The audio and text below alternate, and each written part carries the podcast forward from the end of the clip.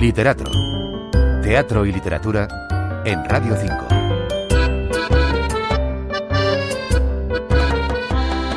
Se ha estrenado ya uno de los montajes más potentes, por el interés que despierta el título y por la envergadura de la producción, de cuantos estaban anunciados esta temporada en el Centro Dramático Nacional. Me refiero a la casa de Bernarda Alba, de Federico García Lorca, dirigida por el propio director de la institución pública, Alfredo Sanzol. La obra cuenta con un elenco de lujo de 15 actrices: Esther Belver, Ana Cerdeiriña, Eva Carrera, Anne Gavarain, Claudia Galán, Paula Gómez, Belén Landaluce, Patricia López Arnaiz, Chupi Llorente, Lola Manzano, Inma Nieto, Celia Parrilla, Sara Robisco, Isabel Rodes y Ana Bajener.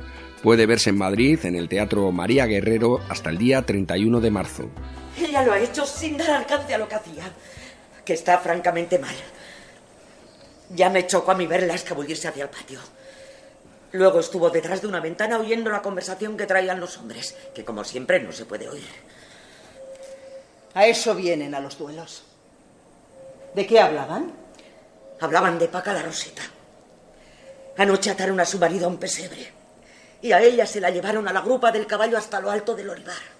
¿Y ella? Ella. Interesante propuesta esta de Alfredo Sanzol en la que el director parece que ha querido huir, hasta donde el texto lo permite, de todo el tremendismo que tienen los dramas rurales de Federico García Lorca. Jugando con el contraste de blancos y negros de manera original, ya en la propia ambientación, merced al trabajo de Blanca Añón como escenógrafa y de Pedro Yagüe como iluminador, y también en el diseño del vestuario que ha hecho Vanessa Active, se intuye una clara voluntad de quitar sordidez al drama para situarlo en un espacio mucho más simbólico y mítico.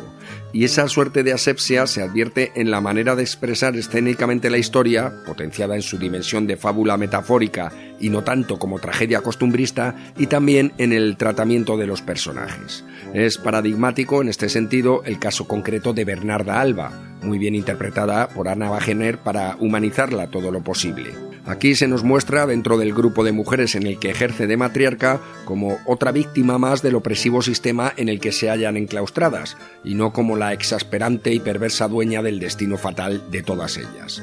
En cuanto al resto del elenco, hay que decir que está bien cohesionado y tiene suficiente empaque, si bien es verdad que algunas actrices muy secundarias podrían haber dado más brillo al texto que tienen otras en papeles más protagónicos.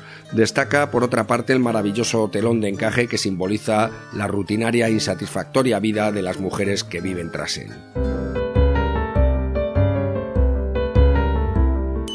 Casa de Bernarda Alba, de Federico García Lorca, dirigida por Alfredo Sanzol, está protagonizada por Esther Belver, Ana Cerdeiriña, Eva Carrera, Anne Gavarain, Claudia Galán, Paula Gómez, Belén Landaluce, Patricia López Arnaiz, Chupi Llorente, Lola Manzano, Inma Nieto, Celia Parrilla, Sara Robisco, Isabel Rodes y Ana Bajener.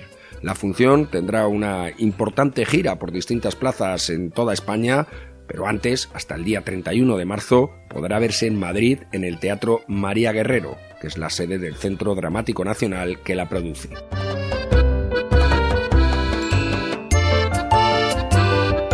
Raúl Losánez, Radio 5 Todo Noticias.